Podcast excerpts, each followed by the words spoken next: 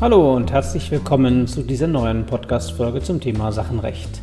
Mein Name ist Friedemann Keiner. Ich bin Professor an der Universität Mannheim mit einem Lehrstuhl für Bürgerliches Recht, Deutsches und Europäisches Wirtschafts- und Arbeitsrecht. Mit der heutigen Folge wollen wir uns den Erwerb des Eigentums an beweglichen Sachen verlassen und uns mit dem Grundstücksrecht beschäftigen. Beginnen wir heute mal mit einigen allgemeinen grundstücksrechtlichen Grundlagen. Also ja, das mag jetzt auf den ersten Blick ein wenig langweilig daherkommen, aber wir machen das ein bisschen fallorientiert und dann wird es schon gehen. Also, V möchte an K ein Grundstück übertragen. Frage, wie geht das? Klar ist zunächst, 929 BGB ist nicht anwendbar, weil die Regelung ja nur für bewegliche Sachen gilt. Für unbewegliche Sachen, also Grundstücke, sieht das Gesetz für den Eigentumsübergang eine Spezialregelung vor, nämlich die Paragraphen 873 925 BGB. Paragraph 873 ist aber die allgemeine Regelung für grundstücksrechtliche Verfügungen und setzt Einigung und Eintragung voraus. Paragraph 925 regelt speziell die Einigung bei der Verfügung über das Grundstückseigentum. Daher zitiert man die Paragraphen 873 und 925 BGB immer zusammen. Statt Einigung und Übergabe, wie bei 929, verlangt das Gesetz bei der Übertragung des Grundeigentums nun also Auflassung und Eintragung. Dabei entspricht die Auflassung im Prinzip der Einigung. Sie ist aber formbedürftig in der Weise, dass Verkäufer und Käufer ihre Erklärungen zum Eigentumsübergang bei gleichzeitiger Anwesenheit vor dem Notar abgeben müssen. Vorsicht, äh, Verkäufer ist hier der Veräußerer und der Käufer ist der Erwerber. Mit 925 BGB werden wir uns im Detail noch einmal zu einem späteren Zeitpunkt beschäftigen. Machen wir uns aber zuerst klar, was dies für V und K bedeutet. Sie müssen also beide gleichzeitig zum Notar wobei sie sich aber immerhin vertreten lassen können. Dort erklären sie die Auflassung, sind sich also darüber einig, dass das Eigentum an dem Grundstück übergeht. Und sie müssen dafür sorgen, dass K im Grundbuch eingetragen wird. Nun sind Sie mit der Einigung ganz gut vertraut, nehme ich an. Die Prinzipien der Einigung, also die rechtsgeschäftlichen Fragen wie Wirksamkeit der Willenserklärungen, Vertretung etc., gelten im Prinzip alle auch für die Auflassung. Noch einmal, die Auflassung ist die Einigung der Parteien über den Eigentumswechsel. Wie aber wird die Eintragung ins Grundbuch bewirkt? Und warum verlangt das Gesetz überhaupt die Eintragung des Eigentümers in das Grundbuch und lässt nicht etwa die Übergabe des Grundstücks im Sinne einer Besitzübergabe ausreichen? Was soll überhaupt das Grundbuch? Beginnen wir damit, dass das Sachenrecht für Rechtsänderungen Publizität verlangt. Der Erwerb des K soll ja irgendwie nach außen deutlich werden. Hätte dann nicht die Übergabe des Besitzes an dem Grundstück ausgereicht? Also etwa in der Form, dass der Erwerber K von V den Schlüssel erhält. Die Antwort hängt damit zusammen, dass einerseits der Besitz an Grundstücken nur in ganz geringem Maße mit dem Eigentum korreliert. Niemand vermutet, dass der Besitzer einer Wohnung ihr Eigentümer ist. Der Besitzer eines gewerblichen Grundstücks ist kaum je auch Eigentümer. In Deutschland werden Grundstücke eben sehr oft vermietet oder verpachtet.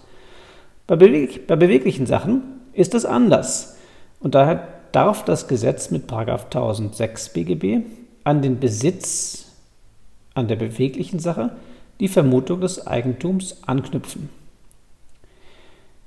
Die Vermutung des Besitzes, äh, des Eigentums an den Besitz zu knüpfen, würde für Grundstücke indes keinen Sinn machen. Da hätte die Besitzübergabe bei Grundstücken auch keinen Publizitätseffekt. Nebenbei bemerkt, viele Grundstücksrechte sind besitzlos, insbesondere die Grundpfandrechte. Zugleich hat sich der Gesetzgeber gedacht, dass Grundstücke ein so wesentliches Wirtschaftsgut sind, dass für sie ein besonderes staatliches Register, nämlich das Grundbuch, sinnvoll ist. Wenn, so die Überlegung, der Staat für die Eintragung, also für die Publizität verantwortlich ist und Eintragungen nur im Rahmen eines speziellen Verfahrens erfolgen würden, dann gibt es eine deutlich größere Richtigkeitsgewähr für den Rechtsverkehr. Der zentrale Zweck des Grundbuchswesens ist folglich die Herstellung von Publizität durch ein öffentliches Register. Darauf baut der sogenannte öffentliche Glauben auf, den 891 BGB normiert. Ist im Grundbuch für jemanden ein Recht eingetragen, so wird vermutet, dass ihm das Recht zustehe. Dieser öffentliche Glauben entspricht 1006 BGB bei beweglichen Sachen und ist ja auch Grundlage für den gutgläubigen Erwerb. Weil die Eintragung im Grundbuch als richtig gilt, darf der Rechtsverkehr darauf auch vertrauen. Daher wird K im Ausgangsfall also zunächst mal einen Blick ins Grundbuch werfen und nachsehen, ob V überhaupt eingetragen ist. Kann ja jeder behaupten, dass er Grundstückseigentümer ist. Ein Einsichtrecht für K steht in der Grundbuchordnung, dort in 12. In der Praxis macht es für den K der Notar. Und jetzt stellt sich natürlich die Frage, wie wird K ins Grundbuch eingetragen? Dafür müssen wir tatsächlich ein paar Momente über das Grundbuch und vor allem das Grundbuchverfahren sprechen. Das ist in der Grundbuchordnung geregelt, der GBO. Wir nennen das Grundbuchverfahrensrecht auch formelles Grundstücksrecht, während das Grundstücksrecht im BGB das materielle Grundstücksrecht ist. Wie gesagt, der Staat führt das Grundbuch, genauer gesagt das Grundbuchamt, das ist in der Regel das Amtsgericht. Das Grundbuch stellen Sie sich bildlich als ein Blatt vor, das für jedes Grundstück geführt wird, heute natürlich elektronisch. Dem Grundbuch liegt das Liegenschaftskataster zugrunde, das quasi als Karte die Grundstücke räumlich verzeichnet und jedem Grundstück, im Kataster nennt man das Flurstück, eine Katasternummer zuordnet. Ziel des K ist es nun, in das Grundbuch als Eigentümer eingetragen zu werden, genauer in der Abteilung 1 des Grundbuches. Dort werden die Eigentümer verzeichnet, während die Abteilungen 2 und 3 bestimmte Belastungen aufführen. Dazu aber ein andermal mehr. Für die Eintragung des K gilt nun das Grundbuchverfahren. Für das juristische Staatsexamen brauchen Sie hierzu nicht allzu viel zu wissen. Detail, Detailkenntnisse erwerben Sie, wenn Sie zum Beispiel Rechtspfleger oder Rechtspflegerin werden. Wir begnügen uns hier mit einem groben Überblick. Vorab aber stellen wir eines fest, und das ist jetzt wirklich wichtig. Es gilt folgender Satz. Verstöße gegen das formelle Grundstücksrecht, also das Verfahrensrecht, sind materiellrechtlich unbeachtlich. Man könnte sagen, wenn der K ins Grundbuch eingetragen wird, dann ist das materiell rechtlich ausreichend. Ob das Grundbuchamt hierbei einen Fehler gemacht hat, vielleicht gegen Grundbuchordnungsrecht verstoßen hat, ist egal. Das ändert natürlich nichts daran, dass Sie eine Idee über das Verfahren haben müssen, um das Grundstücksrecht insgesamt zu verstehen. Hierbei sind drei zentrale Normen wichtig. Erstens der Antragsgrundsatz. Eine Eintragung findet nur auf Antrag statt. Das steht in 13 Grundbuchordnung, demzufolge sowohl der Veräußerer wie auch der Erwerber antragsberechtigt sind. Hier beachten Sie bitte, ein Antrag leitet ein grundstücksrechtliches Verfahren ein. Und wer das Verfahren einleitet, hat darüber die Hand. Das äußert sich zum Beispiel darin, dass der Antragsteller später das Verfahren zur Rücknahme des Antrags auch wieder beenden kann aber eben nur der Antragsteller und nicht eine andere Person. Warum ist das wichtig zu wissen? Zum Beispiel, weil der Antrag unter Umständen für, das, für ein Anwartschaftsrecht des Erwerbers erforderlich ist, was aber nur dann entstehen kann, wenn der Erwerb nicht mehr vom Veräußerer vereitelt werden kann. Stellt der Veräußerer den Antrag, dann kann er diesen ja jederzeit zurücknehmen. Und damit hängt der Erwerb eben nicht mehr nur noch vom Erwerber ab, sondern eben auch noch vom Veräußerer. Ein Anwartschaftsrecht ist nicht möglich. Für die Eintragung des K ist nun also ein Antrag beim Grundbuchamt notwendig. Den stellt in der Praxis der Notar in Vollmacht der Parteien oder wird gleich vor dem Notar beurkundet. Zweitens, der Bewilligungsgrundsatz. Eine Eintragung findet nur dann statt, wenn derjenige sie bewilligt, dessen Recht von ihr betroffen wird. Das steht in 19 Grundbuchordnung. Wir müssen also den V, dessen Eigentumsrecht betroffen ist, dazu bringen, die Eintragung des K zu bewilligen. Diese Bewilligung ist eine formelle Erklärung des K an das Grundbuchamt. Paragraph 19 Grundbuchordnung ist damit Ausdruck des sogenannten formellen Konsensprinzips. Den Begriff formell sollten Sie ernst nehmen und strikt von der materiellen Bewilligung unterscheiden. Materielle Bewilligungen nennen wir so, weil sie nach dem materiellen Grundstücksrecht erforderlich sind, beispielsweise in 885 BGB für die Bestellung der Vormerkung. Zurück zu 19 Grundbuchordnung. Was ist eigentlich, wenn V gar nicht Eigentümer des Grundstücks ist? Kann er dann die Eintragung überhaupt noch bewilligen?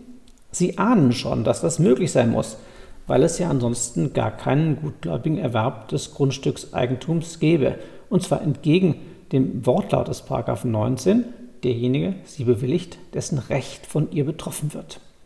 Der Wortlaut des 19 ist also in der Tat unklar. Aber die Lösung folgt aus 39 Grundbuchordnung und der Überlegung, dass das Grundbuchamt lediglich die formellen Voraussetzungen und nicht das materielle Recht prüft. Nach 39 Grundbuchordnung soll die Eintragung nur dann erfolgen, wenn die Person, deren Recht durch sie betroffen ist, als der Berechtigte eingetragen ist. Da nun das Grundbuch im Übrigen als richtig gilt, darf das Grundbuchamt die Bewilligung des Eingetragenen im Sinne des 19 Grundbuchordnung als Bewilligung des Berechtigten behandeln. Das wird ja die Richtigkeit vermutet. Sollte also V in unserem Beispielsfall nicht Eigentümer des Grundbuchs sein, wird das Grundbuchamt gleichwohl die Eintragung vornehmen, wenn er diese bewilligt. Drittens. Das Prioritätsprinzip. Das Prioritätsprinzip ist in 17 Grundbuchordnung geregelt und besagt, dass das Grundbuchamt Eintragungen in der Reihenfolge der eingehenden Anträge abarbeitet. Auch hier gilt, das Grundbuchordnungsrechtliche Prioritätsprinzip ist eine Ordnungsvorschrift, deren Verletzung materiellrechtlich unbeachtlich ist, allerdings zu staatshaftungsrechtlichen Konsequenzen führen kann. Aus dem Prioritätsprinzip folgt, dass der Erwerber K einigermaßen sicher sein kann, dass er das Grundstück erwerben wird, wenn er nach der Auflassung den Antrag auf Eintragung gestellt hat, V die Bewilligung abgegeben hat und kein anderes Eintragungsverfahren läuft. Nehmen wir mal an, V hätte nach der Auflassung mit K das Grundstück noch einmal an D veräußert. Dann wäre V zwar noch berechtigt, jedenfalls solange K nicht eingetragen ist, bleibt V ja Eigentümer. Aber der spätere Eintragungsantrag des D müsste dann auch später abgearbeitet werden. Und wenn dann der D dran ist, dann müsste das Grundbuchamt den Antrag ablehnen, weil ja zuvor K eingetragen worden war und jetzt der V nicht mehr voreingetragen im Sinne des 1939 GBO ist. Jetzt aber noch ein Aber. Wenn das Grundbuchamt die Ordnungsvorschrift des 17 Grundbuchordnung verletzt, also beispielsweise doch zuerst den D einträgt, dann wird der D auch Eigentümer und der Eintragungsantrag des K wird abgewiesen werden, da ja nun zum Zeitpunkt der möglichen Eintragung des K der V nicht mehr voreingetragen ist, sondern jetzt eben der D. Noch einmal zur Kontrolle. Warum wird D Eigentümer? Antwort, weil die materiellrechtlichen Voraussetzungen vorliegen. D hat sich mit V über den Eigentumserwerb in der Form des 925 BGB geeinigt sodass eine Auflassung vorliegt. Und eingetragen nach 873 BGB wurde er auch. Wie gesagt, die materiellrechtlichen Voraussetzungen für den Eigentum, Eigentumserwerb des D liegen vor und dass das Grundbuchamt eine verfahrensrechtliche Vorschrift verletzt hat, ist völlig irrelevant. Spinnen wir den Fall noch einmal theoretisch weiter. Der Rechtspfleger merkt, dass er einen Fehler gemacht hat und trägt nun nachträglich doch noch den K ein wird in der Praxis nicht vorkommen, aber zur Überlegung. Es wird doch noch der K eingetragen. hat dieser nun Eigentum erworben? Jetzt liegen ja die Voraussetzungen des, der Paragraphen 873, 925 vor Auflassung und Eintragung. Also müsste K doch Eigentümer geworden sein. Könnte man meinen. Aber, klare Antwort, K wird nicht Eigentümer. Aber warum nicht? Die Lösung ist eigentlich ganz simpel. V ist ja zum Zeitpunkt der Eintragung nicht mehr Eigentümer. Also zur Eintragung. V ist zum Zeitpunkt der Eintragung des K nicht mehr Eigentümer, sondern D ist Eigentümer. Also würde K zu dem Zeitpunkt, wo also der Rechtspfleger den K einträgt, vom Nichtberechtigten erwerben. Das Problem ist, dass auch ein gutgläubiger Erwerb ausscheidet, weil zum Zeitpunkt des möglichen Rechtserwerbs D im Grundbuch steht und nicht V. Damit ist V nicht als Eigentümer legitimiert und ein gutgläubiger Erwerb scheidet aus.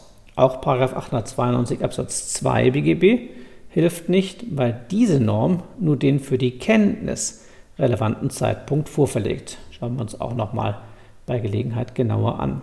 Es bleibt dabei, dass der Rechtsschein, also die widerspruchsfreie Eintragung des V zum Zeitpunkt des Rechtserwerbs, vorliegen muss. In der Klausur prüfen Sie natürlich ganz einfach in der Reihenfolge der Erwerbe, stellen den Erwerb des D fest, prüfen und verneinen dabei die Relevanz des Verstoßes gegen die grundbuchrechtliche, grundbuchordnungsrechtliche Regelung in 19 GBO und dann verneinen Sie den gutgläubigen Erwerb des K. Wie gesagt, das Problem des gutgläubigen Erwerbs besprechen wir später noch einmal in Ruhe und ganz ausführlich. Und jetzt gibt es noch was Viertes, was hinzukommt, und zwar das materielle Konsensprinzip bei Grundstücksübertragungen. Ich habe vorhin gesagt, dass das Grundbuchamt eine Eintragung vornimmt, wenn ein Antrag und eine Bewilligung vorliegen.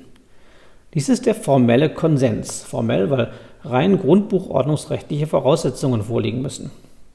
Bei Grundstücksübertragungen, übrigens auch bei Erbbaurechten, verlangt das Gesetz aber zusätzlich, dass dem Grundbuchamt die materielle rechtliche Einigung des Berechtigten und des anderen Teils vorgelegt und damit nachgewiesen wird – und zwar als Voraussetzung für die Eintragung. Als formelle Voraussetzung für die Eintragung. Und das Ganze ergibt sich aus 20 Grundbuchordnung. Noch einmal, 20 Grundbuchordnung verlangt nicht etwa eine neue Erklärung oder den Austausch neuer Erklärungen, sondern verlangt wird der Nachweis der Auflassung als Voraussetzung für die Eintragung durch das Grundbuchamt. Der Normzweck liegt darin, dass bei der Grundstücksübertragung wegen ihrer wirtschaftlichen Bedeutung erhöhte Anforderungen an die Richtigkeit gestellt werden müssen, damit das Grundbuchamt eintragen wird. Und daher prüft das Grundbuchamt, ob eine Auflassung vorliegt. Die Auflassung muss dabei in der Form des 29 Grundbuchordnung äh, nachgewiesen werden, nämlich durch öffentliche Urkunde oder notariell beglaubigt. Auf diese Weise wird der Notar damit betraut, die Identität der Parteien zu prüfen und die Wirksamkeit der Auflassung zu prüfen. Damit verlassen wir erstmal das formelle Grundstücksrecht und gehen zurück zum materiellen Grundstücksrecht, um noch ein paar Probleme beim Eigentumserwerb an Grundstücken anzusprechen. Gehen wir einen Schritt zurück zur Auflassung. Hier kann sich für K ja die Frage stellen, ob er sich nach dem Notartermin überhaupt auf die Auflassung verlassen kann oder ob V vielleicht die Auflassung widerruft. Sie erinnern sich sicher daran, dass die Einigung nach 929 BGB nicht bindend ist. Der Eigentumserwerb wird erst mit der Übergabe wirksam. Damit stellt sich die Frage nach der Bindung an die Auflassung. Die Lösung ergibt sich aus 873 BGB und dazu machen Sie sich bitte noch einmal klar, dass die Auflassung eine spezielle Form der Einigung nach 873 BGB ist. Und für die Bindung an die Einigung enthält 873 BGB eine Regelung. Aus der Systematik ist zunächst klar, dass auch die Einigung nach 873 BGB grundsätzlich nicht bindend ist. Aber unter den Voraussetzungen des 873 Absatz 2, sozusagen als Ausnahme, wird die Einigung eben doch bindend Zur Begründung der Bindung enthält der Absatz 2 verschiedene Optionen. Entweder die notarielle Beurkundung oder die Einigung wird vor dem Grundbuchamt abgegeben oder eingereicht. Oder die Eintragungsbewilligung ist vom Berechtigten, hier also von V, eingereicht worden. Damit wird klar, wenn die Auflassung, für die gilt 873 Absatz 2 eben auch, wenn die Auflassung beim Notar beurkundet worden war, dann ist sie bindend. Alternativ wäre sie auch bindend, wenn sie beim Grundbuchamt eingereicht worden wäre oder aber V dort die Eintragungsbewilligung erklärt hätte. Die Auflassung vor dem Grundbuchamt gibt es heute nicht mehr. Ähm, Im Jahre 1900 war das noch vorgesehen. Aber die Alternative bleibt anwendbar, etwa bei der Einigung außerhalb 925, also etwa bei der Belastung des Grundstücks mit einer Hypothek. In der Praxis wird die Auflassung notariell beurkundet und zwar in der Regel in einem Dokument mit dem Kaufvertrag, der ja nach 311b ohnehin beurkundet werden muss. Unser K kann sich also zurücklehnen, er braucht nichts zu befürchten, dass V es sich anders überlegt. Übrigens gibt es einen spezifischen Grund, warum die Auflassung beurkundet wird. Und zwar in der Grundbuchordnung, genauer in 29 GBO. Den haben wir uns ja oben schon einmal angesehen. Der Notar erstellt eine beurkundete öffentliche Urkunde, weil ansonsten die Auflassung nicht nach 20 GBO nachgewiesen wäre und das Grundbuchamt die Eintragung ablehnen müsste. Sie sehen hier sehr schön, dass und wie das materielle und das formelle Grundbuchrecht, Grundstücksrecht miteinander verflochten sind und warum sie zumindest eine Grundahnung auch im formellen Grundbuchrecht haben müssen, damit sie das Grundstücksrecht verstehen. So, jetzt weiß also K nach dem Notarbesuch, die Auflassung ist nach 873 Absatz 2 bindend wegen der notariellen Beurkundung. Kann er sich jetzt sicher sein, dass er das Grundstück erwirbt? Kann vielleicht V die nach 19 GBO erforderliche Bewilligung verweigern? Auch hier kann man K beruhigen. Üblicherweise enthält der vom Notar beurkundete Text bereits die Einwilligung nach 19 GBO und den Antrag, und zwar beider Parteien. Da die Bewilligung bereits dann wirksam wird, wenn sie der anderen Partei zugeht, kann V die Bewilligung auch nicht mehr widerrufen. K kann sich also zurücklehnen. Oder vielleicht doch nicht ganz?